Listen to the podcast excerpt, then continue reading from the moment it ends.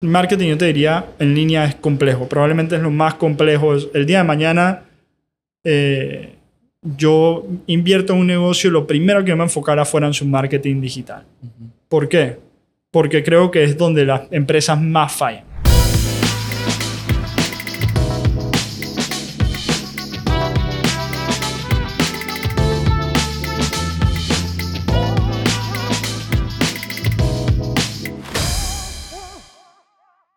Nuevo episodio hoy en, en, los temas que más nos gustan, que nos apasionan, que son específicamente e-commerce, tecnología, mezclado obviamente con negocio. Al final del día e-commerce es un negocio, pero hoy nos acompaña Juan Carlos de la Guardia, colega panameño de la industria del e-commerce, de los negocios, de la tecnología, em, con un perfil súper interesante. Hoy en día CEO, gerente general de Mercap, eh, que ahora van a conocer un poco más del tema, pero básicamente líder de supermercado online eh, en Panamá, em, haciendo cosas nuevas, evolucionando todos los días. Y, quise invitarlo para conversar de Panamá en general, la industria, qué, qué significa ser el CEO de una empresa que mezcla tecnología con algo tan cotidiano como el supermercado, como el alimento que llega a la casa, desafíos, etcétera. Creo que va a ser una conversación súper interesante. Así que, Juanca, gracias por estar acá. Bienvenido a tu casa. Mil gracias, Elías. Yo, yo creo que podemos empezar por, por ti, tu historia. Yo sé que tienes un perfil muy como de negocios, eh, operaciones, incluso hasta finanzas, un lado financiero. Eh, y hoy en día estás, como decía, gerenciando eh, un, un, tech startup, o sea, algo que está muy de la mano de tecnología, que de nuevo es un negocio completo, pero muy de la mano de tecnología. ¿Cómo llegas ahí? O sea, ¿cuál es tu, tu camino? Sí, sí, clarito. Em, bueno, yo sí soy eh, completamente panameño, dos papás panameños, eh, nacido en Panamá. Viví aquí hasta los 16 años, después me fui a los Estados Unidos a estudiar. Eh, con una oportunidad ya, me, preguntaban qué hice mal y yo creo que eso no era lo que, lo que estaba pasando ahí, es que hice, que hice bien para poderme ir tan temprano de Panamá a, estudiar. Em, estuve tres años en Estados Unidos, después hice la universidad en, en los Estados Unidos también, en Georgetown, que me gradué con una doble concentración en finanzas y negocios. Después regresé en Panamá, trabajé en Coches eh, por tres años y pico, haciendo un, par de cosas para ellos, eh, lanzando la rama de, de crédito, eh, crédito al cliente final, que cuando yo estaba allá no, no se otorgaban créditos y cuando salí ya había una financiera de por medio.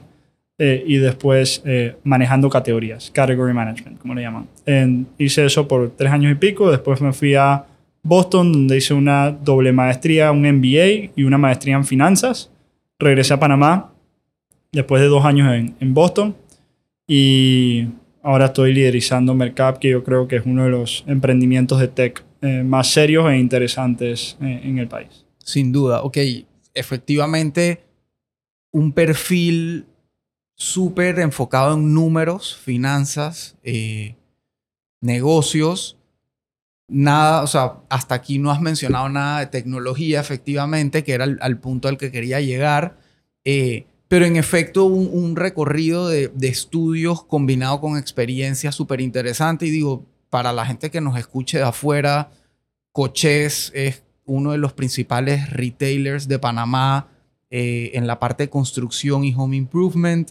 Em, de los líderes de la industria y, obviamente es una empresa fuerte. O sea, a lo que quiero llegar es que no fue una experiencia menor, sino una experiencia en una empresa importante a nivel nacional em, que te fue abriendo ese camino de pronto en el mundo del retail. Creo que el tema de category management al final del día es retail puro y duro, especialmente cuando hay catálogos grandes no sé si quieres ampliar un poquito más ahí en esa experiencia. Sí, eso es realmente lo que más uso en mi día a día, eh, entendiendo cómo posicionar una categoría o un producto que metes, dónde encaja versus el otro, los otros 20 o 30 SKUs que tengas en esa subcategoría, cómo romper cosas como L1, L2, L3 en los diferentes niveles, eh, dónde price agresivamente, dónde no price agresivamente, eh, cómo importar o no importar productos, o sea, eso es, eso es eh, lo que más utilizo en mi día a día, te diría, es probablemente el cómo manejar una categoría o cómo comprar o vender un producto. Porque yo en Coches controlaba desde que el producto salía de fábrica, bueno, desde que yo me imaginaba que quería un producto hasta que se vendía en la caja y yo tenía completo control. O sea, cómo se veía ese merchandising, cómo se veía esa, el, el, precio, eh, cómo se veía el mercadeo de ese producto, out of home o no out of home. Entonces era, fue una experiencia muy rica en ese sentido y es algo que en verdad sin esa experiencia no tuviera ninguna ningún real eh, right to win en esta, en esta industria, ¿no? Claro.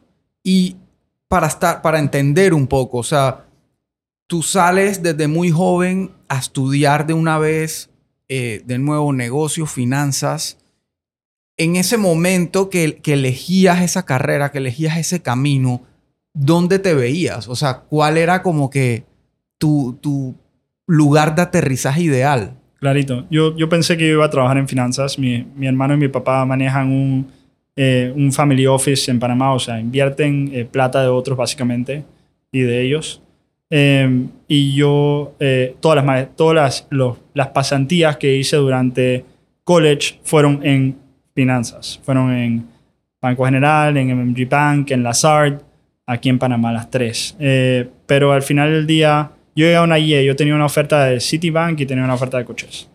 Eh, y Citi me había ofrecido mucho más plata. Eh, pero yo llegué a la conclusión bien temprano en mi vida que pensaba que podía agregar más valor en, al mundo real, o sea, todos los que están aquí, trabajando en retail que trabajando en un banco. Un banco iba a estar lidiando con un ultra high net worth individual y va, él te va a decir, quiero que me invierta la plata y que me produzcas 8% de rentabilidad al año. Uh -huh. eh, eso no, no creo que me llenaba, honestamente. Ok, súper interesante. Eh, ok, entonces llegas a ese punto y, y, te inclinas por el mundo del retail, que como bien dices es mucho más cotidiano, mucho más palpable para el usuario común, porque en efecto es lo que se encuentra todo el, todo el tiempo en el mall, en el supermercado, donde sea que vaya, eso es como el día a día y, y, en efecto tiene una dinámica bastante distinta a la banca y a las finanzas.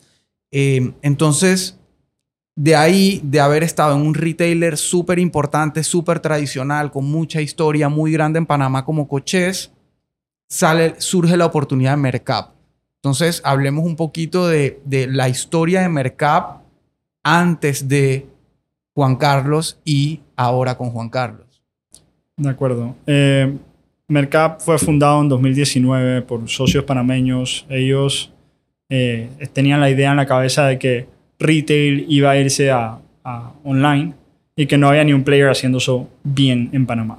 Entonces, eh, abren una bodega, cae pandemia, hay mucha demanda por el producto que ellos habían construido eh, que era exclusivamente dentro de Apetito en ese momento, que ahora es pedidos ya. Y entonces eh, comienzan a aperturar más bodegas, ¿no? Dicen, vamos a, a lo que se llama Blitz el mercado, eh, aperturando la mayor cantidad de bodegas posibles en el menor tiempo posible. Hacen exactamente eso eh, y después viene Pedidos Ya. Llega un punto del negocio que Pedidos Ya en, entiende que es, para ellos estratégicamente tiene mucho sentido comprarlo y compran eh, la operación de mercado. Entonces, ahí los socios originales, al, darse esa venta, eh, deciden eh, rehacer Mercap, pero más para competirle a un supermercado tradicional y salirse de lo que era ese Q-Commerce, o sea, entrega de 10 minutos en un basket size de 10, 12, 15 dólares a realmente competir contra el rival, el Rey, el 99, etcétera. Entonces, eh, eso es lo que decían hacer. Después la venta a pedidos ya y bueno, nace el nuevo mercado. O sea, básicamente, hasta ese punto, cuando nacen, ustedes eran el dark kitchen de supermercado de apetito. Exactamente. Y que en ese momento prácticamente no había ningún otro, o me equivoco. Muy pocos. Ok.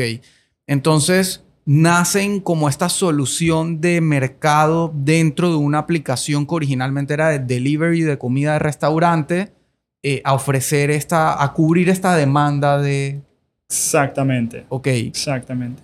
Entonces, para entender esta parte, pedido ya que adquiere apetito, o, o perdón, o es apetito es el que adquiere Mercap o es pedido ya luego de adquirir. Mira, Delivery Hero Ajá, adquiera pedidos ya, ajá. pedidos ya, adquiere apetito, pe- pedidos ya, después adquiere a mercado. Ok, perfecto. Entonces, luego de esa serie de adquisiciones, Mercap decide relanzar Mercap, pero lo que no me termina de quedar claro es, ese relanzamiento es bajo pedido ya. O sea, ustedes hoy en día son una compañía de pedido ya. No, ese re- relanzamiento es completamente desvinculado a pedidos ya y después estamos dentro de pedidos ya, tú puedes pedir mercado por pedidos ya, pero somos entes independientes y nosotros también, aparte de pedidos ya, vendemos a través de un sitio web y un app que acabamos de lanzar. Ok, o sea que realmente pedido ya compró el- la operación, La más no la marca. exacto, compró todo. ok, las ok. personal, las bodegas, las licencias, los permisos. Entendido, perfecto. Entonces, ustedes dicen, ¿sabes qué? Igual ya construimos este eh, modelo Dark Kitchen que quedó siendo de pedido ya. Vámonos a full supermercado aparte. Son bodegas más grandes, surtidos más amplios, pricing más eh, agresivo.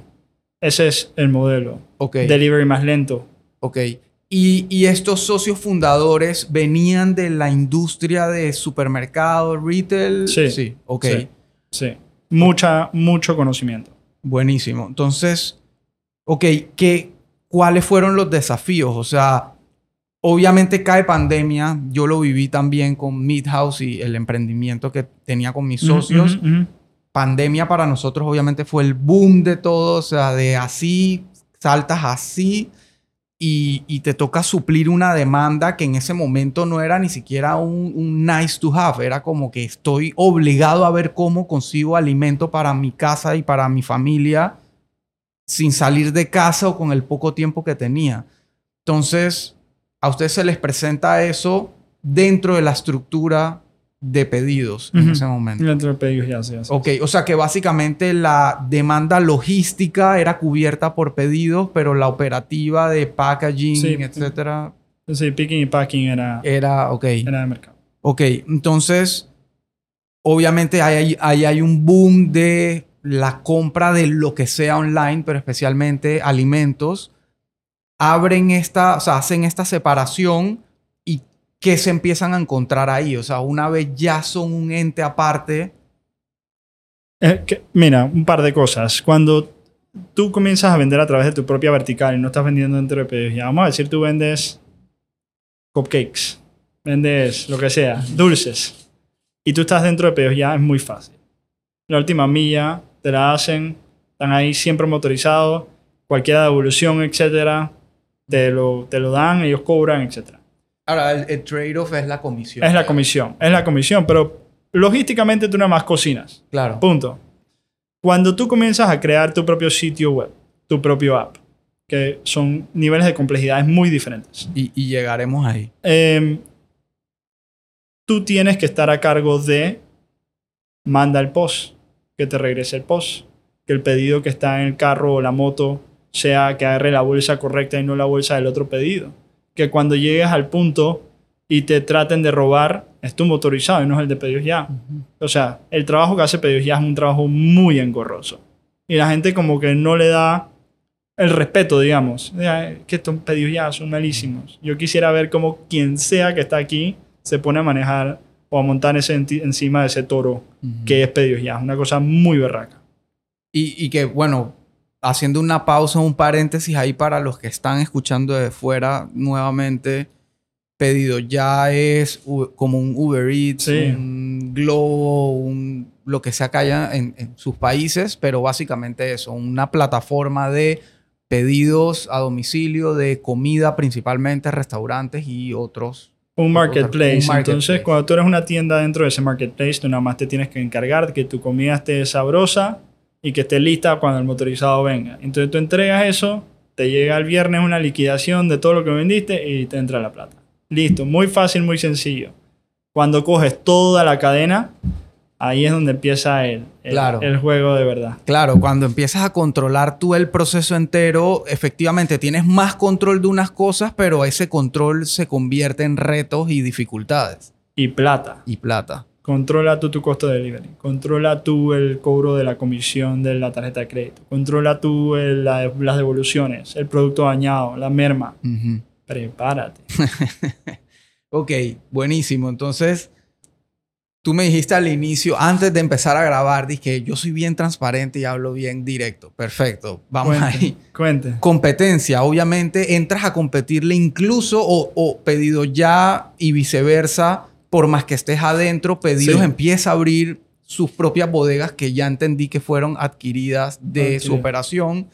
Eh, mete otros jugadores a la plataforma. Entonces tienes eso. Por otro lado, tienes supermercados que están de alguna manera tratando de hacer su versión. Tienes un super extra que sé que ha invertido plata, botado plata y vuelto a invertir. Eh, y sé que así ahí va. Bueno, está Tipti y su, al- Tipti sí, es sí, Tipti y su alianza con el Rey Clarito. que es otra aplicación.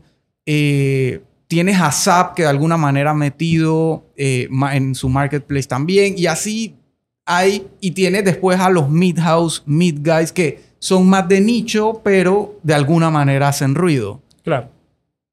Mira, yo creo que los negocios no... Y esto es algo que escuché en un podcast, no me lo estoy robando, de, de un podcast muy bueno, lo debería escuchar, se llama Beta Latam, para que entiendan muy bien lo que pasa en el ecosistema de Venture Capital en, en- Latinoamérica.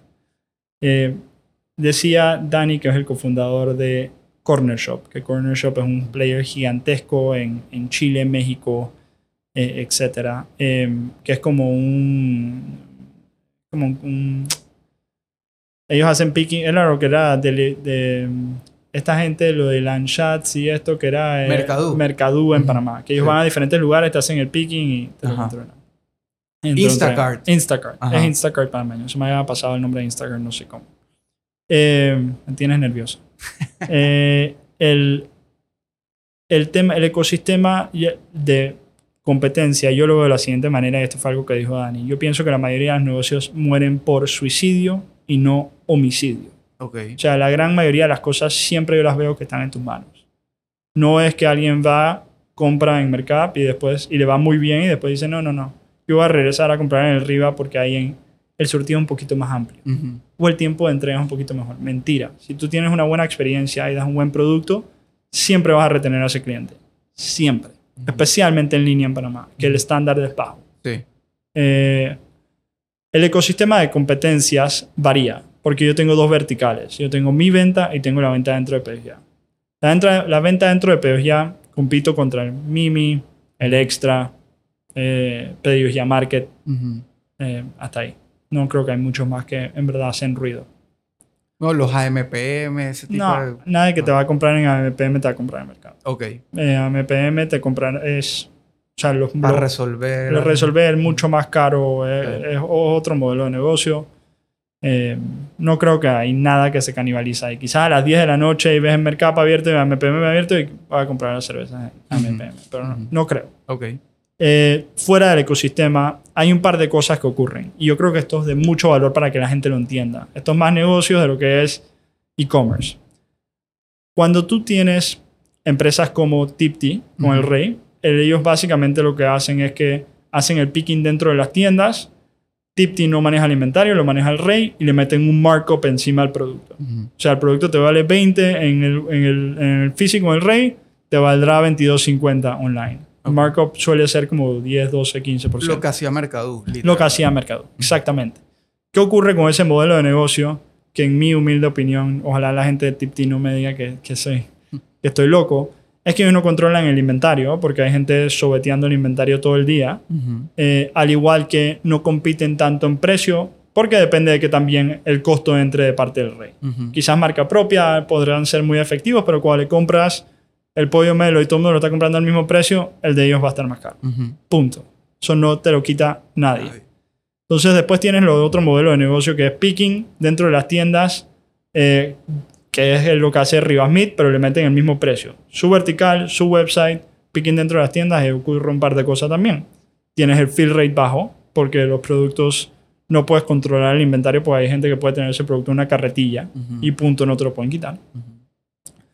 Y el tiempo de entrega es muy demorado, porque la experiencia de compra en físico está diseñada para ser lento. Te ponen los huevos de un lado, la leche del otro, el arroz del otro. Entonces, para que camines toda la, toda la tienda. Entonces, yo creo que si vas a comprar en línea, y esto no es por hacerme mercadeo a mí ni a nadie, cómprale a lo que es un dark store. Porque tú, por ejemplo, pidiendo dentro de Pedidos Ya o pidiendo dentro de nosotros, para nosotros, el porcentaje de chances que te vaya muy bien con la experiencia es alto. O sea, es, es alto porque nuestro inventario está a la perfección y nosotros estamos diseñados para ser rápido. O sea, la rota al lado de la menestra, el huevo está al lado de la leche y así. Pues. en el picking te refieres. En el picking. Entonces yo en lo personal, la eh, sí hay competidores muy fuertes dentro, fuera de pedidos ya. O sea, los Rivas Meat hace el trabajo bien. O sea, en verdad, entre todos hacen las cosas bastante bien. Y tienen un surtido de 30.000 productos. Yo tengo un surtido de 4.500 productos. Entonces es, complejo, ¿no? Claro. Eh, yo no soy ni el más rápido ni el más lento. Y no soy ni el más amplio en surtido ni el más, ni el más corto en surtido. Entonces es como que tratamos de encontrar ese sweet spot entre ser muy, muy rápido y ser muy, muy lento porque pedidos ya market te entregan 30 minutos o 15, 20 minutos y nosotros en dos horas, o menos de dos horas, nuestro promedio es como una hora y media. Eh, y un Rivas te, te entregarán seis horas promedio, algo así, o más. Eh, y no tenemos los 2.500, los 3.000 productos que tiene Pedidos ya Market. Tenemos más, vamos a tener más hacia el futuro, pero no vamos a tener los 30.000 que tienen un, Claro. Entonces es como que... Claro, que, que al final un Riva y un Tipti siendo rey, eh, y con lo que decías de no controlar el inventario, que era un inventario que está expuesto a, disposición de quien sea que esté parado enfrente, tienes el tema de, ok, soy rápido, pero esa rapidez también depende de llamarte a decirte, ese ketchup que tú querías, no hay, hay otro. Y así, porque lo viví en pandemia con el Riva. Entonces, tienes esa parte también, que llegaremos a hablar un poco más de experiencia más adelante, pero, pero en efecto hay, hay como unos segmentos, como bien decías, tú no eres el más rápido, pero no eres el más lento, no eres el de más SKUs, pero no eres el de menos SKUs, y así hay como unos segmentos, también están los de nicho, súper único, por ejemplo, yo le perdí la pista, pero no sé qué tanto está Super único es más, eh, eh, su estrategia es, es, más como para competirle al PriceMart. O sea, ellos son muchos bulky items. Ok, ok. ellos te venden, en vez de comprarte el, la pasta de dientes, te venden el tripack o el six-pack de la pasta de dientes. Ok. Y ellos entregan con cortes. O sea, si lo pides antes de las 2 de la tarde, te lo entregan ese mismo día en la tarde. Y si lo pides después de las 2 de la tarde, te lo entregan el próximo día. Ok, ok. Interesante. Ok, entonces, ya hablamos de competencia, ya hablamos de desafíos de, la operación misma, el mercado, o sea, ¿qué, ¿qué te dice el mercado al día de hoy? O sea, ¿qué, ¿qué has podido aprender y qué has podido tú de alguna manera, o sea, de qué manera Mercap siente que ha podido también entrenar al mercado, por así decirlo, en, su modelo de negocio, en este modelo de negocio de supermercado online? y qué cosas al día de hoy tú sientes que Panamá sigue siendo como que raro, por decirlo de alguna forma. Yo no creo que necesariamente Panamá es raro. O sea, y, creo que muchos emprendedores se quejan mucho. no, es que el mercado no está listo, el mercado no sé qué. Tú al final del día le tienes que llegar al cliente como el cliente quiere que tú le llegues. El cliente quiere que tú le entregues en, una hora programada de 15 minutos la, entrega. Bueno, belleza, tienes que darle en 15 minutos ese, ese time slot de entrega. El cliente quiere comprarte en físico, bueno, cómprate, compra, abre una tienda. El cliente quiere que tenga para, para recoger el producto, bueno, va, pick up in store. Listo. O sea, tienes que poder entregarle al mercado lo que el mercado quiere.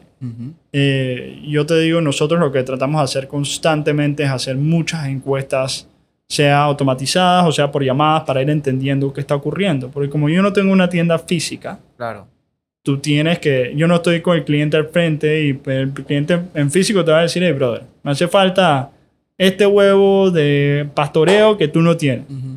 Aquí no. Tú tienes que estar constantemente preguntando y, aparte, y a raíz de ese feedback voy ajustando, apretando, ajustando, apretando. Que yo siento que al final del día, en verdad, si haces esa gestión que estás haciendo de preguntar, encuestar, etcétera, que obviamente está esa barrera digital física. Claro. Pero que dentro de todo se puede automatizar, optimizar, termina siendo incluso mejor y más potente que para la tienda física, porque salvo que seas un chinito y en la, y en la caja le digas, hey, ¿cuándo vas a tener tal cosa? En el RIVA tú a la cajera no le dices, falta tal cosa, la cajera no tiene ni idea ni qué hay allá atrás, la cajera solo pasa un código de barra y ya. Entonces es como que ahí en esos espacios grandes de supermercados realmente sí hay como esa brecha de anaquel caja, o sea, como que máximo veo a alguien que le puedo preguntar dónde está tal cosa o tienen tal cosa y me lleva a la anaquel a ver si hay o no hay, pero pero como ese entendimiento de qué quiere el cliente que está buscando no, no existe realmente. Sí, y yo te diría, para quien sea que tiene un sitio web, brother, agarra MailChimp, pon una encuesta en MailChimp y dispara eso después de todas las transacciones. Y vas a ver cómo la gente te va a comenzar a responder. Y te va a decir, no, mi experiencia fue medio mala por esto. Mi experiencia fue excelente porque esto. Entonces, ¿qué tú agarras? Tú agarras el X, que es la experiencia porque fue mala, y lo ajustas, y después agarras el Y, que es por qué les está yendo bien, y comienzas a mercadear el bien. O sea, tú mercadeas contra el cliente con lo que el cliente te va diciendo. Entonces... Optimizas con lo malo y amplificas lo bueno. Exactamente. Y eso te dura, no te dura más de media hora hacer eso.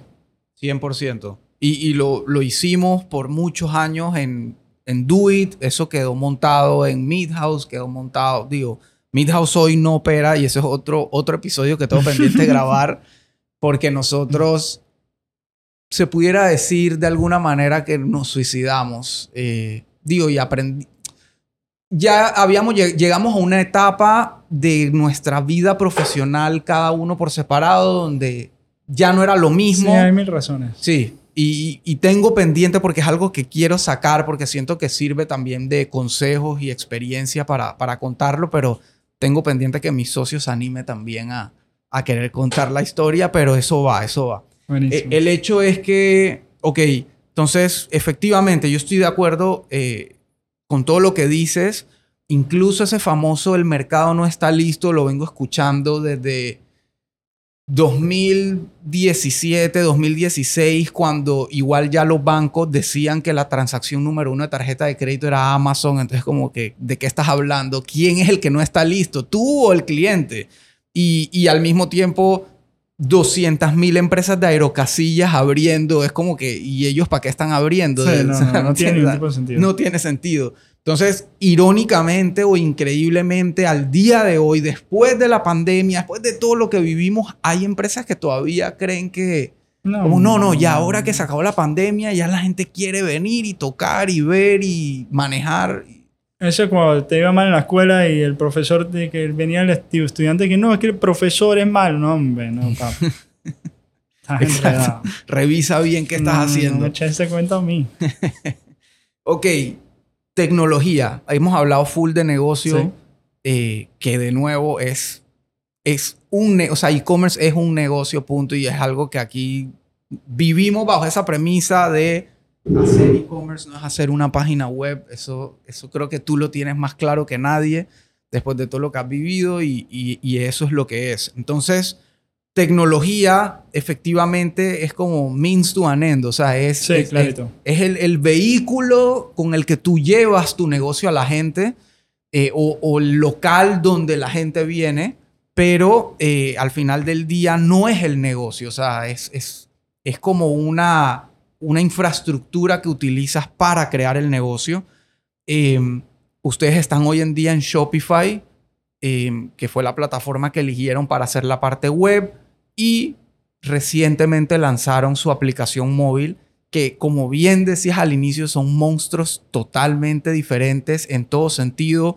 Es algo que hablo y quiero que lo digas tú mismo, pero es algo que constantemente nos llegan clientes o, ni siquiera clientes, gente que me refieren a mí como que, ah, tú quieres hacer X cosa, habla con Elías.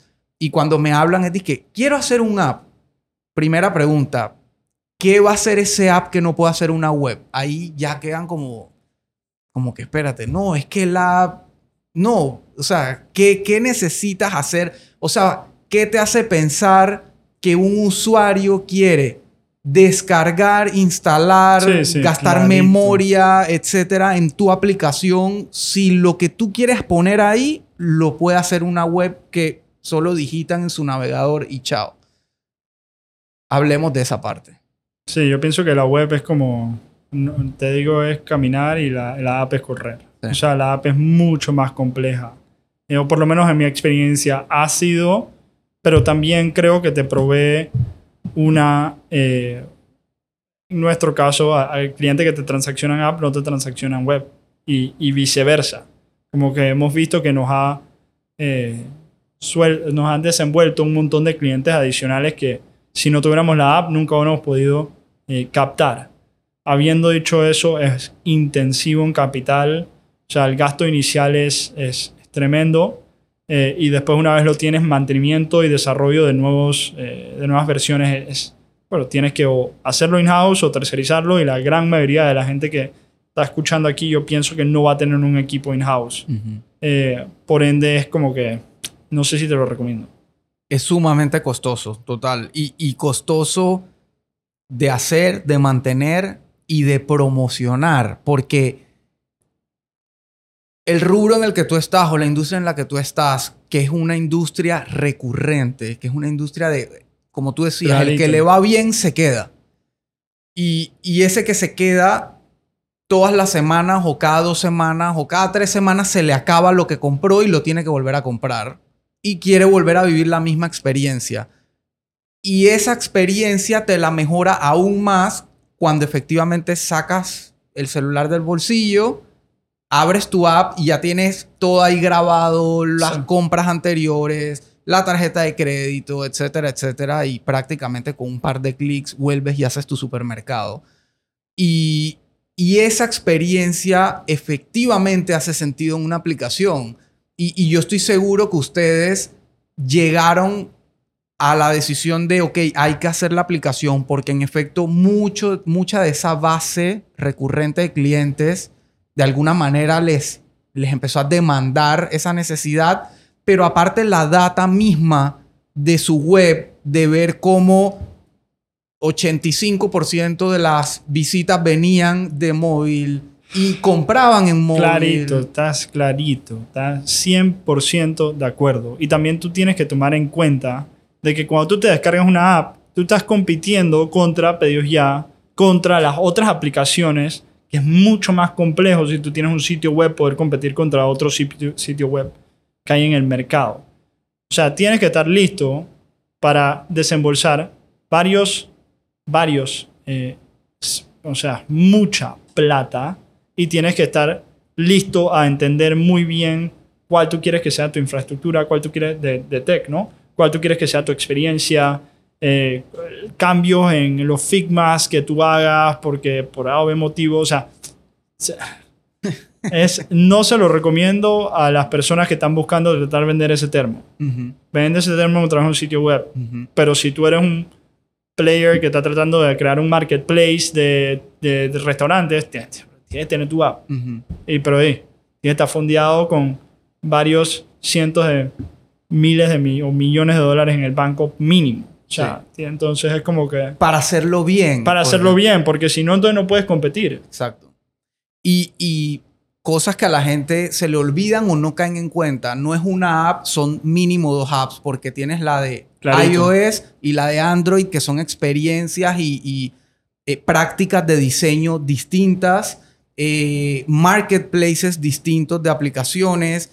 Cada vez que sale una actualización nueva de uno de esos sistemas operativos, hay que hacerle algo a la app. Cada vez que hay una pantalla de un tamaño diferente, hay que probablemente hacerle algo a la app. Y así es un, un camino que nunca acaba. O sea, nosotros lanzamos la app hace un mes, o al, eh, al público hace un mes. Digamos, este último mes hemos sacado siete builds nuevos. O sea, es a- arreglando cosas y sacando nuevos nuevos features. Y vamos a sacar probablemente de aquí a a, a diciembre 50 builds nuevos. O sea, porque tenemos muchas cosas que queremos pulir en el app, que queremos mejorar en el app, que queremos agregarle, que no, que no quiero decir aquí mucho, mucho Claro. lo que vamos a desarrollar, pero hay desarrollos, como yo, como yo tengo un equipo, eh, me puedo dar el lujo de desarrollar las cosas que realmente mueven la aguja para el cliente o ser muy rápido en la respuesta que el cliente te dice, yo quiero ver esto, Ujú. y tú dices, belleza, vamos al tablero, pa, pa, pa, pa, pa,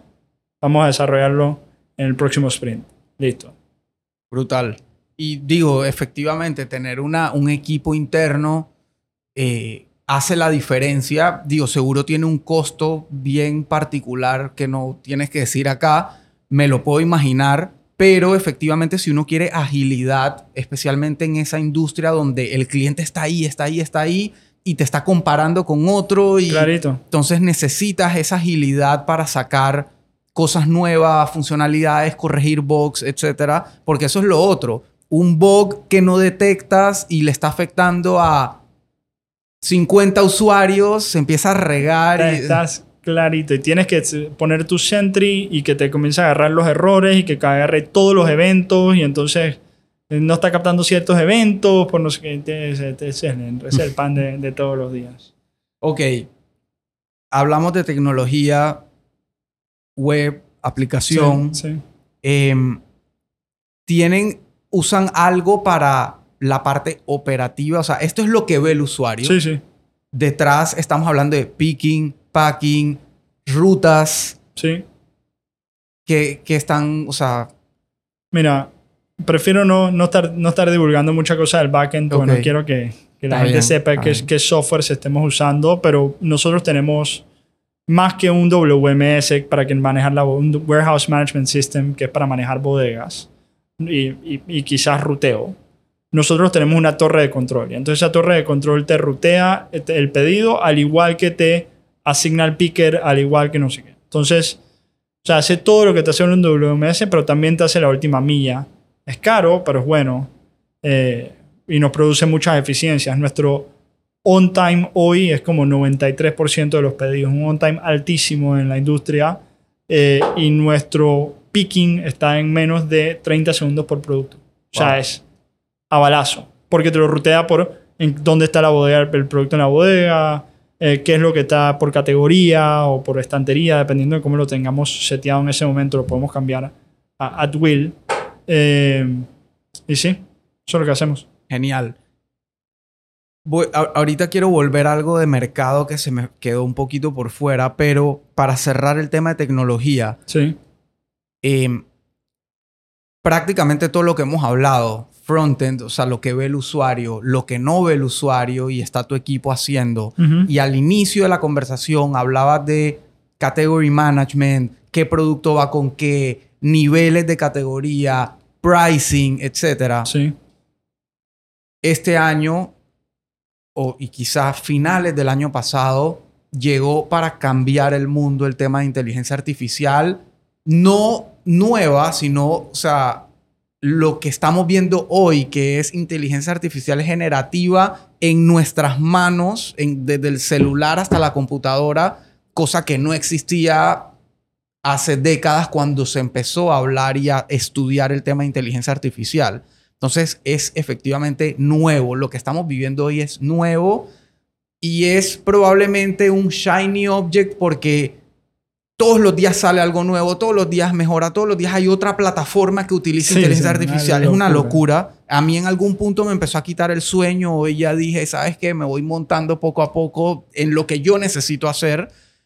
Pero efectivamente está cambiando el mundo. Es una revolución industrial real que dejó en el olvido cripto, blockchain, eh, metaverso, lo que quieras. NFTs. NFTs, etcétera. Que es- estás aplicando algo hoy en día dentro de la estructura tecnológica, eh, desde toma de decisiones de negocios, análisis de data. Estás en Shopify, sabes que en cuestión de días va a salir el tema de Sidekick, que es este asesor de inteligencia artificial dentro de Shopify.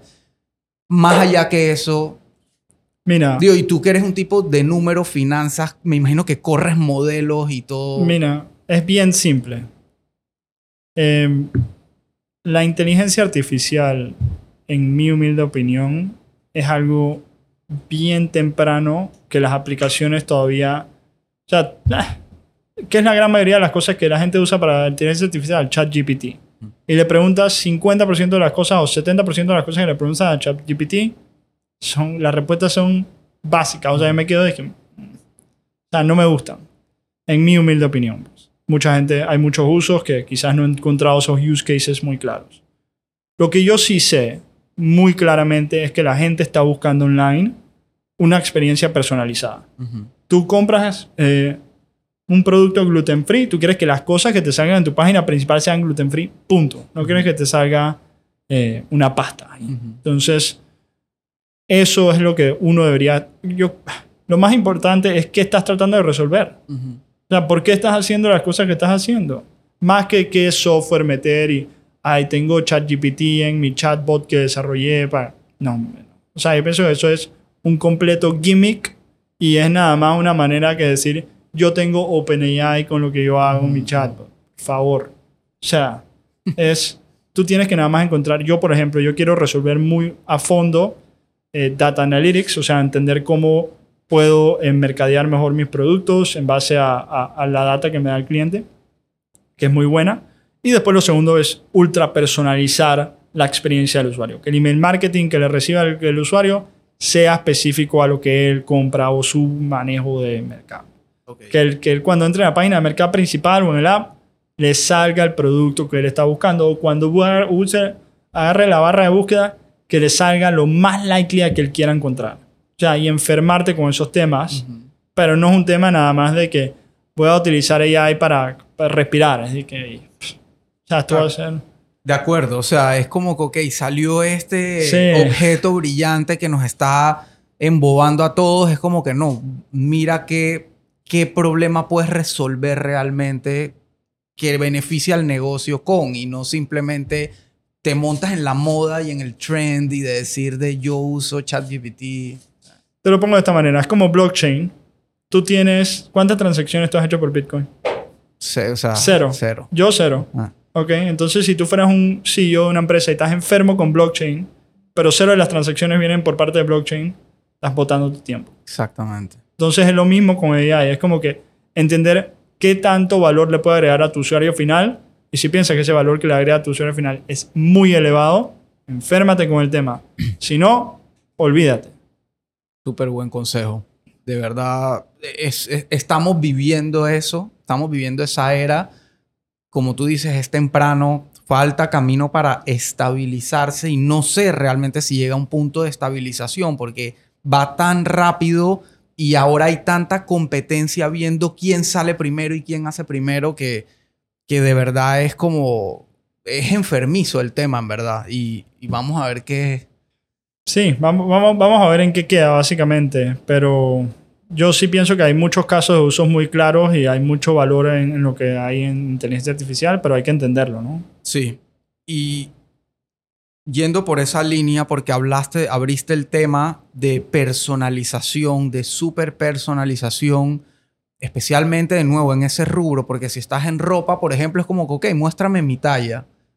Con eso estoy contento. O si ya viste más o menos los patrones de colores que uso, recomiéndame cosas de ese color. Cool. Pero en supermercado, en alimento, va desde el súper que incluye al niño chiquito hasta el abuelito que, por ejemplo, ya no come gluten o necesita una dieta especial. Entonces tienes todo este mix dentro de un mismo usuario, porque usualmente la persona que hace el súper en la casa es la misma.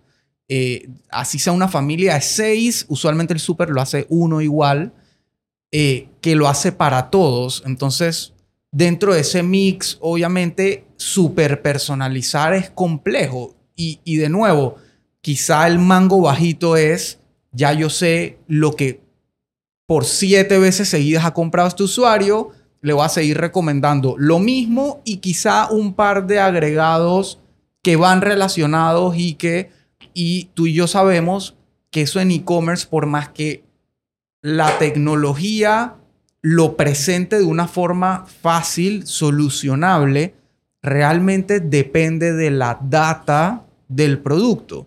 Estamos hablando de data estructurada de tienes este paquete de pasta que puede ser integral, gluten free, masa madre, whatever estoy inventando, pero necesitas que ese dato se funcione como una variable real que el sistema pueda procesar. Entonces, de nuevo, la tecnología te lo pone ahí, pero la pregunta es si tú estás listo para aprovecharla. Y, y me imagino que ese es el reto al final del día. Sí, yo creo que también varía de la cantidad de productos. O sea, cuando tú llegas a un nivel elevado de SKUs, de productos, ahí entonces la personaliz- personalización importa mucho. Tú vas a Doit, ¿ok? Online, y te metes, y tú estás, tú siempre compras arena, y te enseña en la página principal línea blanca, qué pereza, le pudiste haber ahorrado al man 3, 4 clics, y él siempre que entra a ver la arena, man va a comprarte a ti versus a otra persona. Ujú. O sea, entonces tienes que entender bien eh, cuáles son las soluciones concretas que quieres tener con eh, la, la personalización de la experiencia y eso puede ser que en la página principal le salga el producto que el cliente escoja. Que, lo, que lo, cada vez que entra un producto, eh, los también te interesaría sean muy relevantes para esa persona. Que cuando él llega al checkout, eh, la- los productos que le salgan ahí abajo de se te pudo haber olvidado, sean productos que sean de impulso para esa persona. Ujú. Entonces, y ahí tú vas conectando cierta data. Este producto eh, que ve- siempre compra guineos, pero yo me doy cuenta que el guineo siempre se compra con mantequilla de maní. Entonces voy a poner mantequilla de maní a esa persona. Y vas conectando esos data points. Cosa que un supermercado físico o no puede hacer o no quiere hacer por lo que dijiste. Quieres que hagan el recorrido y tal. Y... O lo hacen, pero lo hacen en el punto de venta. Y hacerlo en línea versus en el punto de venta son, otros, son dos animales completamente diferentes. Exactamente. Digo, o lo hacen en la caja, de nuevo, producto Sí. de impulso, pero es el producto de la batería, la afeitadora, el chicle. A ellos les importa más la plata que le pagan por estar en la caja que el producto que venden en la caja. Buen punto. Eso es algo que el, el usuario usualmente no, no sabe o no entiende.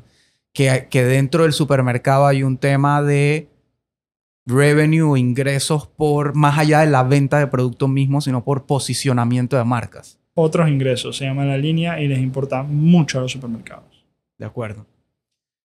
Eh, market- bueno, no, espera, antes de marketing, hablamos de personalización y experiencia en tecnología, pero hablemos de experiencia del cliente más allá de la tecnología. Tiempo de entrega, empaque, atención al cliente, preventa, postventa. Que, ¿Cuáles son los retos o cuáles son los estándares que Mercap dice mínimo esto es lo que hay que hacer? Para mí mínimo tienes que contestar el WhatsApp. O sea, yo no he puesto un bot de WhatsApp eh, eh, inbound a propósito. Créeme que te puedo haber hecho un bot en un mes eh, y te va a responder todas las preguntas que tú quieras y, más. Pero yo pienso que eso está mal. Tú al final del día, si tú le estás escribiendo a atención al cliente, tú quieres una persona. Y ese era el modelo de Sapos, que son una compañía gringa que vendía eh, zapatillas online. Ellos siempre contestaban el WhatsApp o el email en su caso. Y hoy en día le escribes y te van a responder en una hora, quien sea, una, persona de atención al cliente. Yo creo que eso es muy importante. Tú estás haciendo un super online. Te llega el guineo mal, por A o B motivo. Tú vas a chatearle y te va a responder un bot. No, hombre, Ujú. estás loco. Tú quieres una persona. Entonces eso es postventa. Preventa, atención, digo, trata, o preventa de la experiencia del usuario, tú trates que todo te llegue en tiempo y en forma. Esas son las palabras mágicas cuando estás vendiendo en línea. En tiempo es tu on time. En forma es que te llegue todo lo que tú pediste y te llegue en, una, en buen estado. Entonces, eso es algo que nosotros nos enfocamos muy a, a fondo y creo que lo hacemos bastante bien, eh, que te lleguen las cosas en tiempo y en forma. Buenísimo. Y estoy de acuerdo, porque al final del día, de nuevo, estamos hablando de alimentos, eh, cosas que consumes en tu casa en el día a día, no solo tú, sino el resto de tu familia. Y usualmente compras porque lo necesitas, no porque no es como si te compras un polo Sí, no, nuevo, es como que, bueno, cuando llegue lo usaré. Claro. Eh, voy a pegar eso con lo que se me quedó ahorita. Mercado. Sabemos que, digo, dentro de todo, como en cualquier lugar del mundo hay segmentos de mercado. tú dirías que ustedes hoy en día le apuntan, o sea, y no, no quiero hablar de personas, quiero Sí, hablar de sí. tipo de producto, porque sabemos que ahí lo muy premium, caro, top, está también lo muy super precio y calidad Sí, te- sí, segundo, tercer lugar, precio primer lugar y está el punto medio. Es como que, que en qué se enfocan hoy y hacia dónde tiran más, porque sabemos, por ejemplo, que el- en el Riva a veces tú encuentras productos que no encuentras en ningún otro súper porque los manes dicen esta marca se está moviendo bien en, en Estados Unidos y mi clientela la busca y la voy a traer así sea poquito a ver qué tal. Y tienes otro súper que dije, no, yo aquí el, el- la salchicha barata, el pavo barato, etcétera, porque sé que eso es lo que mi cliente está buscando. Clarito, clarito. Eh, mira, yo en términos de surtido es un surtido bastante balanceado. Vas a encontrar las cosas high-end, vas a encontrar las cosas low-end. O tratamos de ser así. Yo no quiero ser el Riva como tampoco quiero ser el extra. Yo quiero ser algo entre medio.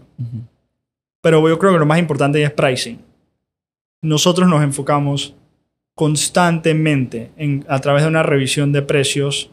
Hay un software que, que utilizamos muy bueno, pero no lo quiero compartir. Eh, es, eh, es esa revisión de precios porque yo sé que la gente no está dispuesta a pagar más por un súper online. Ujú. Hey, brother, yo tengo 200 dólares para comprar súper en el mes. No me voy a gastar 240 porque te más mercado. Así que es o vendes al precio de supermercados o salte del negocio. Y eso es algo que yo entendí muy temprano. Nosotros afortunadamente sí podemos competir en cuanto a pricing eh, con los supermercados tradicionales. Eh, pero sí, yo te diría, mi mercado, o sea, mi tipo de cliente, que es lo que quizás estás tratando de, de llevar a, yo te diría es una persona muy early adopter, que entienda muy bien que la tecnología va a cambiar el mundo o que se encuentra muy rápidamente comprando en diferentes lugares en línea, sea una tienda nueva de ropa o una tienda nueva de, un supermercado online, ¿no? Entonces como que uno de esos, yo te diría, ese como que el común denominador. Claro. Digo, y quiere comodidad, punto. Y, y una comodidad que funcione. Porque, Que nuevo, funcione. Tú puedes tener 10 websites, pero si 9 no sirven para nada, entonces eso ya no es comodidad. Eh, Y no sabes la cantidad de gente que va a Estados Unidos, hace el super online, después llega a Panamá y dice, no, es que yo no confío que acá funcione. Es de que, que es ese estándar, o sea, muy mal. Sí. Muy mal. Eso es como que, ay, ah, es, que, es que en Panamá las cosas no funcionan. Es de que, hey, pruébalo, ujú, pruébalo, padre. sí. Tú dirías que, digo, obviamente, de nuevo, no tienes que revelar data, pero yo tengo mi respuesta de mi experiencia con Midhouse, pero tú dirías que online versus físico el ticket es más alto o más bajo. No sé cuánto es el ticket físico de los supermercados tradicionales. En algún momento escuché de reuniones con supermercados que oscila entre 40 y 50 dólares. Puedo- eso puede haber cambiado, puedo es estar más alto, equivocado. es más alto. Ok, El, o sea, el mío es más alto. O sea, es, es la gente que está comprando en Mercado pues, está haciendo su súper entero, no está comprando un six pack de pintas. claro, Eh, para eso pídelo a través de pedidos ya. Claro. Son dos misiones de compras muy diferentes. claro. Marketing. Que, y lo mencionaste al principio, quiero agarrar lo bueno y amplificarlo y hacer marketing. Eh, o sea, ¿cuál es la estrategia en términos de adquisición, Sí. retención? Difícil. Marketing, yo te diría, en línea es complejo. Probablemente es lo más complejo. El día de mañana, eh, yo invierto en un negocio, lo primero que me enfocara fuera en su marketing digital. ¿Por qué? Porque creo que es donde las empresas más fallan. Entonces, eh, tienes que entender muy bien cómo manejar tu Google Ads, tu meta, cómo manejar eh, tu email marketing, que todo esté en conjunto, cuándo pagar influencers, cuándo no pagar influencers, eh, etcétera, etcétera, etcétera. Y después, un proceso de retención con emails automatizados para mandarle cupones a clientes que te están abandonando eh, para poder subir ese retention rate, ¿no? Claro. Hoy en día Mercab es in-house, agencia. In-house todo. Ok. O sea, tienes un equipo de marketing encima de eso, haciendo pauta, mandando emails. Nosotros hacemos todo in-house. Yo no pienso, yo no creo en que, o sea, perdón que lo diga aquí, No, pero no, dale. yo, no, yo, yo, no, yo creo que bueno, depende de cuánto, al final del día depende de, hay cosas que hago outsourced, es que un desarrollo particular que me llama la atención y sé que me va a tomar muchos recursos internos. Eh, o digamos una campaña eh, out of home que sea una locura que yo sé que mi equipo quizás no lo pueda manejar. Pero yo al final del día pienso que uno se tiene que resolver sus propios problemas. Porque ahí es donde la gente va aprendiendo. Sí, sí no, de acuerdo. Y, y, y de nuevo, hay o sea, todo tipo de negocio al final no del día. No me vas a invitar más. ¿eh? No, no, no.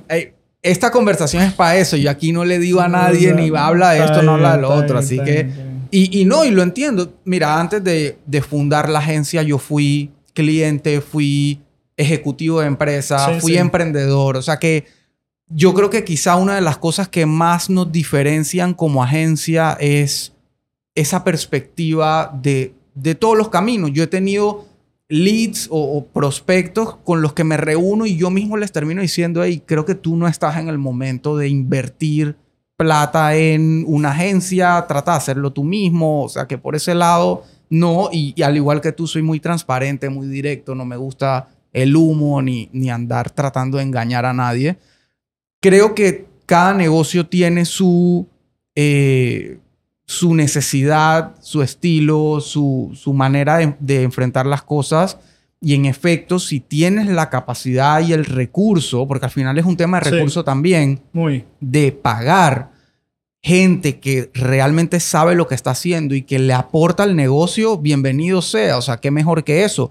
Ahora, nosotros, por ejemplo, como agencia, eh, a nosotros nos gusta sentir que sumamos como una adición al equipo de marketing o de lo que sea que ya tenga el negocio. Claro. A veces es una emprendedora que es muy crack en su negocio, pero no tiene tiempo o no tiene conocimiento para amplificar eso y ahí es donde entramos nosotros. O a veces hay empresas que tienen equipos o departamentos de publicidad, pero que están perdidos en digital y, y es difícil, es complejo. O sea, honestamente es complejo. Sí.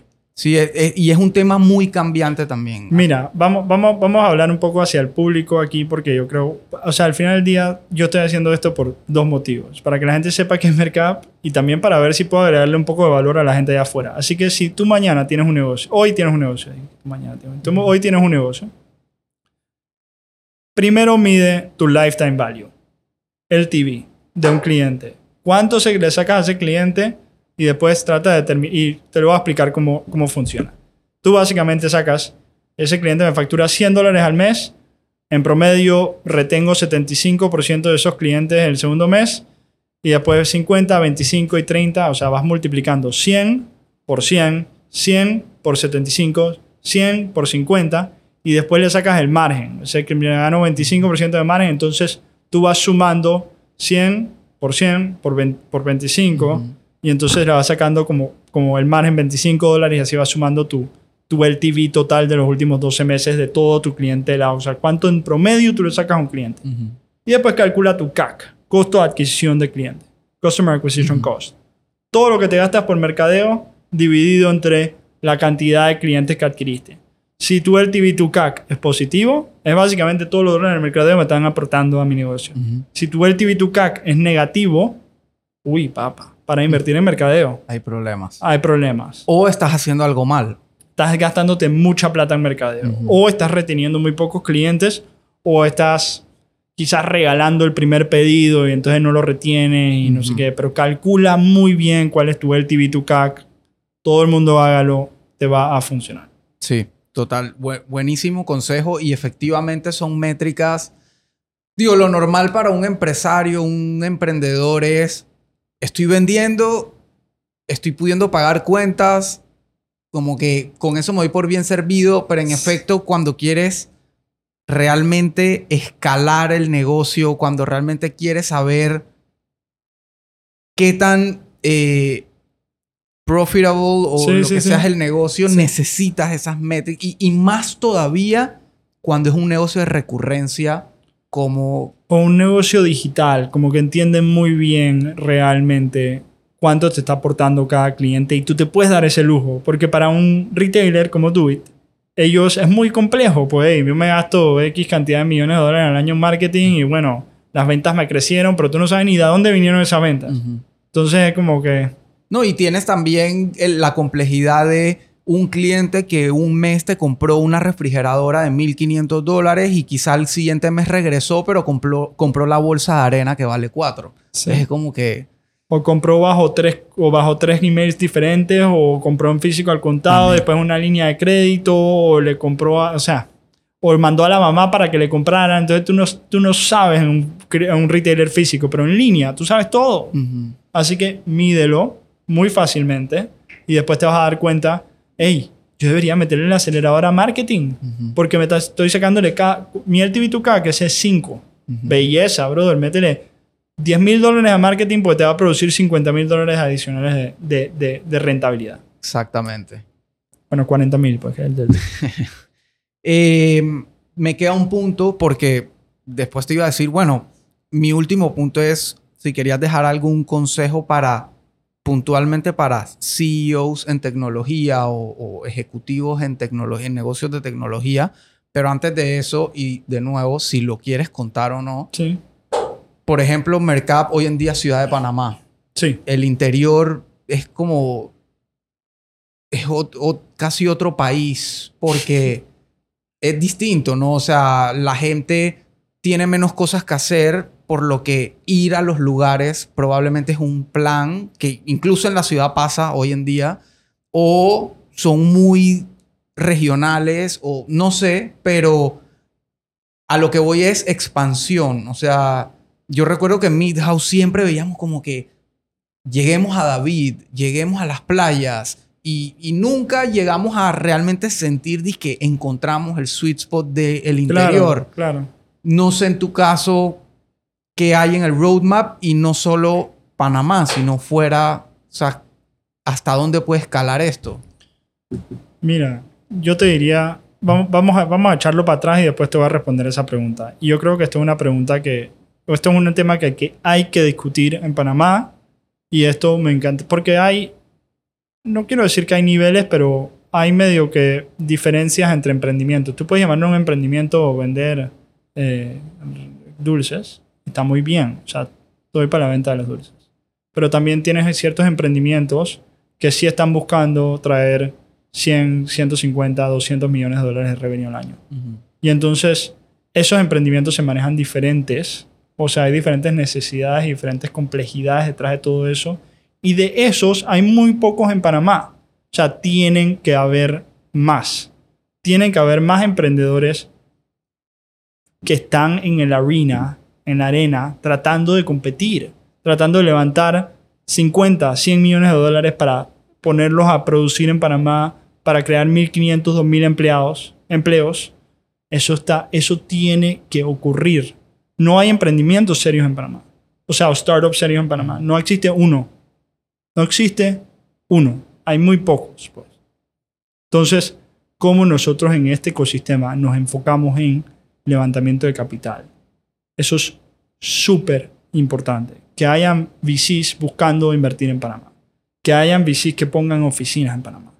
Que agarren emprendimientos como Simplify o como Mercap y que busquen meterle 10, 15, 20 millones de dólares para crecer y competir, ¿no? Porque sin capital no hay nada. No hay, no hay, no hay nada, no hay, no hay tu tía.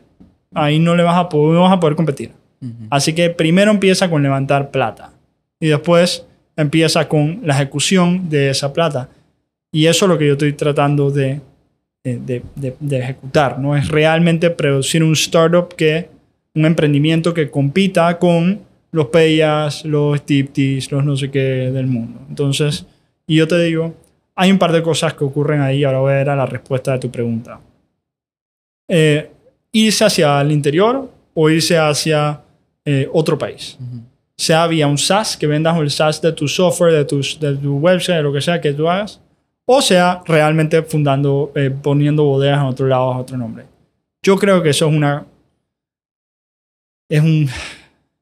Te voy a hablar así en pleno español. Yo creo que eso es una paja mental.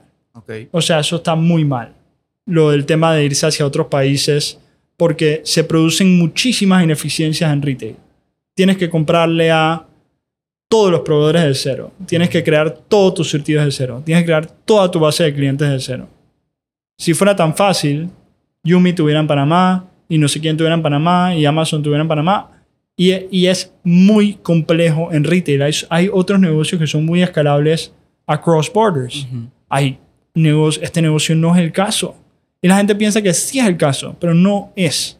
O sea, si tienes, reitero, 100 millones de dólares en el banco, bueno, belleza, vamos a quemar 20 para entrar en Panamá. O lo que, lo que tú quieras, para entrar en México. Que las proporciones son separadas, diferentes. Sí. Porque al final del día no es un tema de CAPEX. El CAPEX no importa, la inversión no importa. Es el OPEX, es la quemada mensual. Tú haces una mala inversión en una bodega y esa bodega en 5 o 4 meses te costó más de lo que te costó la, aperturar la bodega. Entonces es como que eso es lo que, lo que la gente no entiende. Se enamoraron con esa idea del 2020, 2021 de que, ay, es que yo estoy en tres países y no sé qué. No, hombre, no. ¿Sabes la oportunidad que hay en físico? O la oportunidad que hay en, en crear eh, drive-thrus, no sé, o lo que sea que se te imagine. O irte al interior del país. O o adquirir otro negocio como el tuyo, o adquirir un retailer físico. Es como que ah, eso, eso te lo juro es, es puro show. Ujú. Eso es puro show. El emprendimiento que está tratando de físico, o sea, el emprendimiento como el nuestro, Sí.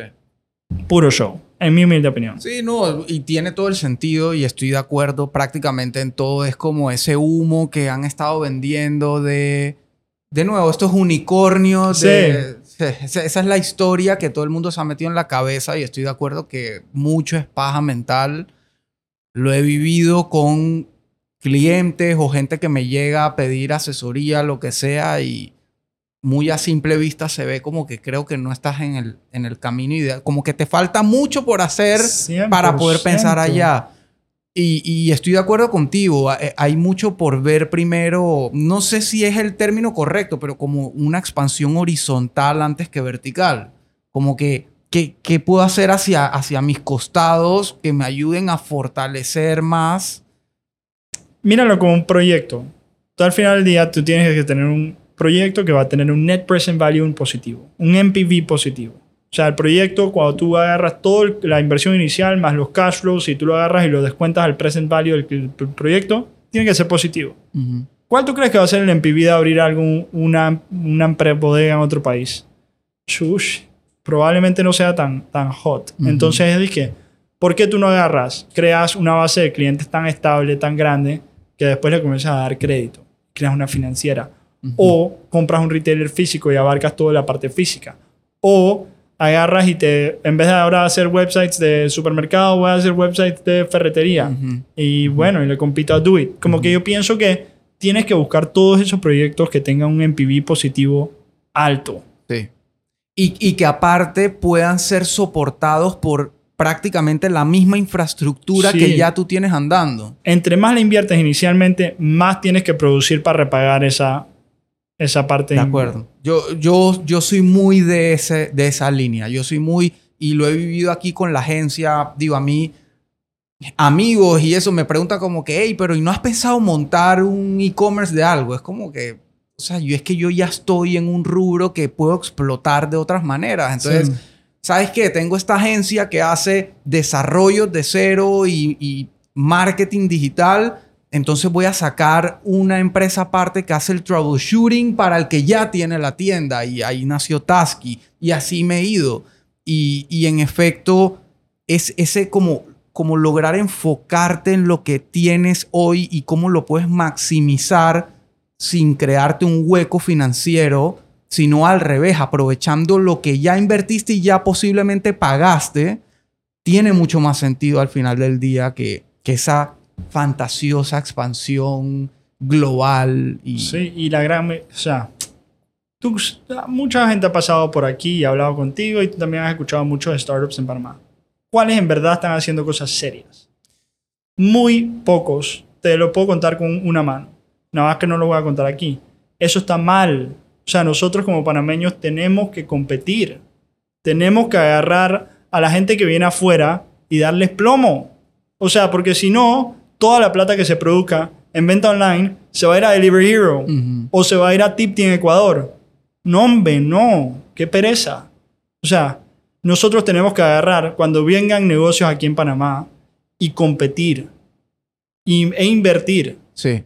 Y eso es algo que no está ocurriendo en el ecosistema de, de los emprendimientos y es, es, muy simple. Yo creo que debe, depende de dos cosas. El gobierno no está haciendo lo suficiente para agarrar y atraer capital externo en esta industria, uh -huh. que está muy mal. Y después, la gente en esta industria no está viendo resultados positivos. Si Panamá hubiera producido cinco unicornios, ¿tú crees que aquí no estuvieran todos los VCs? Brother, tuvieran de primeros. Y ahorita mismo no están porque no se están produciendo esos resultados. Y yo creo que tiene mucho que ver con el emprendedor panameño, que no está pensando en 100 y 200 y 300 millones de dólares. Entonces crea algo, llega a producir mil dólares, tres mil dólares, 10 mil dólares de ganancias mensuales y que, uy, estoy volando. Uh -huh. Y está tomando cerveza todos los fines de semana, jodiendo con los amigos que la está volando. Y esa vaina no funciona. Eso no funciona. Sí, o sea, sí, efectivamente, si quieres estar en la. En, el mundo de startups de tecnología, efectivamente es, ese es otro negocio. O sea, eso ya es un lifestyle business que tú quieres correr para tu propio beneficio, pero en efecto no estás construyendo empresas, no estás construyendo eh, lo que tú dices, eh, la capacidad de poder competirle y tener visibilidad ante entidades extranjeras de más nivel que, que, hoy en día miran hacia Panamá y es como que ahí todavía no está pasando sí, nada. Sí, hay muy poca gente, sí. hay muy poca gente, ahí no hay talento, ahí no sé qué. Nada. Hay mucho por hacer, definitivamente. No, y yo creo que hay que cambiar el foco. O sea, hay que realmente entender que la plata es lo que mueve y tiene cómo tú levantas plata. O sea, y ese es un skill muy separado a correr un negocio. Sí. Y tenemos que entender muy bien es cómo hacemos para que esa gente que está willing a deploy plata en alto riesgo en Panamá, venga a Panamá y lo haga. Porque cuando un emprendimiento panameño en Panamá, que no esté en Silicon Valley o lo que sea, le metan 10, 15 millones de palos, ahí. O sea, ¿tú crees que el startup que están haciendo online, que le metieron 10, 15 millones de dólares, no va a destruir a todo lo que hay en el sistema? En el, por, por favor, o sea, va a va a limpiar el mercado. Uh -huh. Porque los estándares son tan bajos. Aquí me, a mí me aplauden y me dicen que, oye, Mercap es lo máximo. Porque te puse tu súper en tu casa una hora. Porque o sea, hice lo mínimo sí, que hay que hacer. Dije, no, hombre, no. ¿Qué pasa? O sea, eso voy a hacer lo máximo cuando tenga todos los AIs y cuando tenga el app que sea una locura y los mil cosas que quiero hacer que sea una locura. Pero ahorita mismo no. O sea, nosotros Estamos apenas empezando a hacer las cosas relativamente bien, pero ese enfoque, o sea, tú que estás en el mundo de e-commerce y que, y que mueves la, la, las masas, no yo, yo soy un... Eh, agarra, agarra, agarra y, y que ese sea el enfoque, o sea, en verdad traer capital de alto riesgo es lo que le hace falta a Panamá y un negocio como Mercado puede atraer, puede tener mil, mil empleados y eso es lo que en verdad va a va a emplear a gente acá, o sea, y es lo que se necesita, y no podemos perder las industrias. Apenas nosotros perdamos las industrias, toda la plata sale de Panamá. Y cuando la plata sale de Panamá, la gente no compra casas en Panamá. Uh -huh. Y cuando la gente no compra casas en Panamá, no hace súper en Panamá. No, no hace súper en Panamá, entonces le comienza a ir a los súperes. Uh -huh. Entonces no hay plata para comprar. O sea, es un ciclo vicioso. Apenas tú comienzas a perder las industrias. Y ya hemos perdido varias. Varias big time.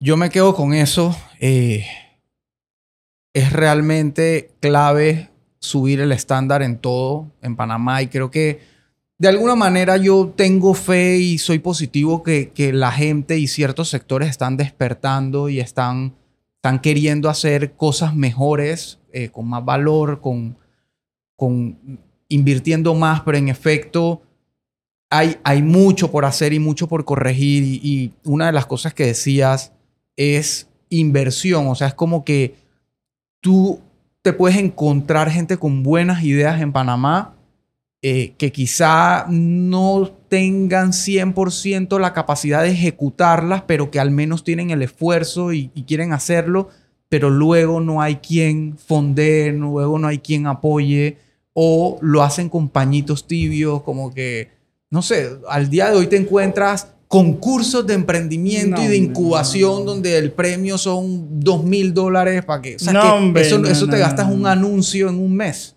Entonces, y, y, y, es bien simple, es como que subir el nivel de, de, de, seriedad detrás de los proyectos y que te lo creas. O sea, y, es, y va por esa línea mucho más que por otra. Sí. Eh, y, y en Panamá hay la mala cultura, y digo la mala cultura y, y lo entiendo, que tú solamente inviertes en negocios que hacen plata. Y es de que, ¿tú crees que Uber hizo plata por, digo, obviamente Uber es un caso particular y odio hablar de, que de Uber, Facebook, Ujú. Google, etcétera, pero tú piensas que, vamos a ver un ejemplo concreto, justo en México, que es lo que, hace, lo que hacen nosotros en, en México, o sea, el Mercap de México, que, digo, muy mal decir que estoy igual que Justo, porque Justo vale billones de dólares y yo soy Mercap. Está bien, está- estás poniendo tu Entonces- estándar alto. Entonces, y yo te digo, esa gente perdió probablemente plata sus primeros primeros 100 millones de dólares invertidos. No quiero hablar de tiempo, pues se fundó como en 2019. Pero sus primeros 100 millones de dólares invertidos. Perdían plata y la gente seguía poniendo plata. Porque están en México, industria grande, fácil escalarlo a diferentes ciudades, fácil llevarlo a un billón de dólares en revenue. Entonces, cómo nosotros cambiamos ese chip para que la gente invierta en negocios que no son rentables hoy, pero que haya un roadmap, un glide, o sea, un path a profitability muy claro. Sí. Pero yo le puedo decir a, a quien sea, cualquier inversionista, mira, vamos a hacer esto, vamos a abrir estas bodegas, vamos a comprar esta, este negocio, vamos a comprar este retailer, no sé qué, lo que tú quieras. De manera que pierde plata. Pierde plata. Chao. O sea, así de simple. No, no ven el, el long game. Es que, es que es difícil Ah. porque no, no ha sido probado. Claro. Pero hasta que alguien lo pruebe. O sea, hasta que alguien lo haga. Y si alguien lo hace, entonces lo hace dos. Y si lo hacen dos, lo hacen cinco. O sea, yo sí creo que hay mucho talento en Panamá. La gente me pregunta, es que el talento técnico. Y yo dije, uy, hay. El talento, el talento de el, el, el, el drive, hay. O sea, ¿qué es lo que nos está faltando? ¿Qué es? Plata. 100%. Eso es como yo lo veo, pues. No, Yo te dije que era, yo te dije que No, está bien. eh, o sea, te- vienes con unas ideas muy claras que creo que a mucha gente que está viendo le va a volar la mente y, y- y va a generar eh, mm, interés y como un despertar que creo que es importante. Si yo tuviera, yo tuviera algún amigo en el gobierno que no tengo. eh, y lo primero que le dijera es, trae par de fondos de inversión acá. ¿Cómo lo haces? Bueno, darle incentivos fiscales, que no sé qué, que no sé cuántos. El día que en Panamá hay un fondo que invierte en alto riesgo, como le llaman, al venture capital, y no, invierte, no ha invertido en ningún startup panameño. ¡Qué Ujú. tristeza! ¿Qué pasa? ¿Tú piensas que la gente en México es más inteligente que nosotros? ¿O la gente en, en- en Colombia o en Chile o, o en Brasil? No, el tema es que hay más gente. Pero tú- la- el 95% de los emprendimientos que le invierten porque hay más gente en el país nunca pasan de dos ciudades. Sí. O sea que es de que... ah, ¿Qué estamos haciendo? ¿Sabes? Juanca, creo que, creo que más que, o sea, mucho valor, muchas cosas para pensar, muchas cosas para analizar. eh, di- aportaste muchísimo y te agradezco de verdad que te hayas tomado el tiempo y que hayas abierto tu, tu mente y tu conocimiento para compartir acá, aparte de e-commerce, de tecnología, de startups, que creo que hace mucha falta ese tipo de conversación, no desde la teoría y la paja Claro, y el claro, humo y que claro. leí que Uber, no, o sea, como tú decías, ya, o sea, ya pasa la página Uber, vamos a ver de verdad qué podemos hacer. Y creo que hace falta, y hace falta ese tipo de conversaciones, eventos, foros, etcétera, para que gente que está realmente haciendo el trabajo y tratando de cambiar las cosas se pueda expresar. Así que tengo fe que Mercap con tu, con tu liderazgo va a lograr dar ese batacazo y, y hacer, ese, hacer ese llamado de atención a lo que el país está necesitando. Ojalá, o por lo menos traté. Eso es lo importante. ¿Algo que quieras aportar más o No, invitar? no. ¿Tienes un cupón para que la gente pruebe Mercap? Algo. Eh, sí, tengo un cupón, Mercap 10. ok. Eh, si piden con el cupón de Mercap 10, pedido mínimo de 25 dólares, te damos 10 dólares off en tu primer pedido. Brutal. Bueno, ahí lo tienen. Hasta con regalo salió el episodio. Ok, me lo inventé, pero ahora que llego a la casa lo voy a crear. Bueno, te- estás cool porque tienes. Esto sale que en dos semanas. Estás cool. está bien, volando. está bien, está bien. Oye, mil gracias por tenerme acá y ojalá que, ojalá que aquí hagamos cosas serias de impacto y, y, y que traigas a, a, a gente que se interese y, y al final del día siempre digo, si hay algo que yo sí tengo con 100% claridad y certeza, es que si tú quieres hacer algo, no vas a poder competirle a la gente uno a uno haciendo lo mismo que hacen. Ujú. Como si tú boxeas y después tú vas a boxear igual que el man que boxea contra ti, tú tienes que mover raro, tú le tienes que, Ujú. tienes que ver cómo haces para que no te peguen. Y entonces, a través de tecnología puedes hacer eso. O sea, puedes competir contra los Rivas, el 99 De Red, acuerdo, etcétera. de acuerdo. Digital abrió una Digital- oportunidad de equipararte a... Una oportunidad como nunca. Sí. Entonces es como tú agarras y ves diferentes oportunidades y utilizando tecnología las aprovechas, ¿no? 100%, 100%. Nos quedamos con eso. Así que, Juanca, nuevamente, mil gracias eh, bienvenido. Esta es tu casa. Podemos volver a hablar de más temas. Cuando hayan otros hitos de Mercap, aquí tienes un espacio. Ojalá, ojalá. Dale, pues, gracias. Chao.